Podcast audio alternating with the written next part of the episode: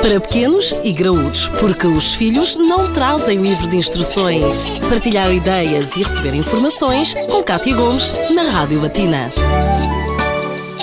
Hoje temos mais um testemunho de uma ouvinte que tem uma filha que teve uma infecção respiratória e foi-lhe prescrito um antibiótico. No terceiro dia de tratamento ficou com algumas manchas vermelhas na pele. O médico pensou que poderia ser mesmo alergia ao medicamento, deixou de o tomar. A pergunta é: se a criança voltar a ter uma infecção, será que não pode ser tratada ou a solução passará por trocar o antibiótico em causa? Hoje temos connosco o Dr. Lopes dos Santos, que é pediatra e alergologista. Dr. Lopes, o que é que tem a dizer a esta mãe? Ora, no contexto de infecções, designadamente de infecções com manifestações respiratórias, é frequente aparecerem manchas na pele que têm a ver não com a medicação que é administrada, mas com a própria infecção. Quer dizer, há muitas infecções que evoluem com erupções cutâneas. E na maior parte dos casos é mesmo isso que sucede. Na, no meu hospital, mais de 95% dos doentes que são eh, enviados para estudo de reações medicamentosas não se confirma. Em mais de 95% dos casos não se confirma a presença de uma reação alérgica ao medicamento. Portanto, isto terá que ser agora avaliado por um médico, de preferência por um médico que tenha experiência em alergologia pediátrica, para ver, naquele caso concreto, se foi ou não, de facto, se houve ou não alguma probabilidade de ter um problema alérgico. Porque há certas, há certas doenças, por exemplo, na, nas crianças pequeninas, há uma que é muito conhecida, que é o exantema súbito, em que a criança tem febre durante três dias e depois, ao fim, ao quarto dia, quarto, quinto dia, desaparece a febre e aparecem manchas pelo corpo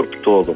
Ora bom, eh, às vezes, porque essas crianças começaram a receber antibiótico e atribui-se, por exemplo, o exantema ao antibiótico. Eh, noutros casos, aparece, noutras situações, aparecem exantemas que realmente eh, ficamos na dúvida se são, da, são do antibiótico ou se não são. Nessa altura, o que há a fazer é um estudo, realmente, não temos, não temos outra solução. Temos que saber se essa criança tem ou não alergia aos antibióticos e então se fazem-se testes, fazem-se análise de sangue e fazem-se provas de provocação. Isso numa consulta especializada. Há uma situação em que isto pode acontecer, que é a mononucleose infecciosa, em que, por exemplo, se for dada a amoxicilina, aparece um exantema próprio, mas é, mas isso é uma situação muito típica e não, não impede que mais tarde eh, a criança volte a tomar o, o, medicamento e não é necessário fazer qualquer estudo. Mas isso depois terá que ser avaliado de preferência pelo pediatra e de preferência pelo pediatra alergologista e, em princípio, não há problemas. Há sempre também a possibilidade de depois, se houver uma verdadeira alergia, de arranjar antibióticos alternativos. Aqui fica então a resposta. Penso que tiramos a dúvida desta mãe. Doutor Lopes, muito obrigada e até uma próxima edição. Até uma próxima.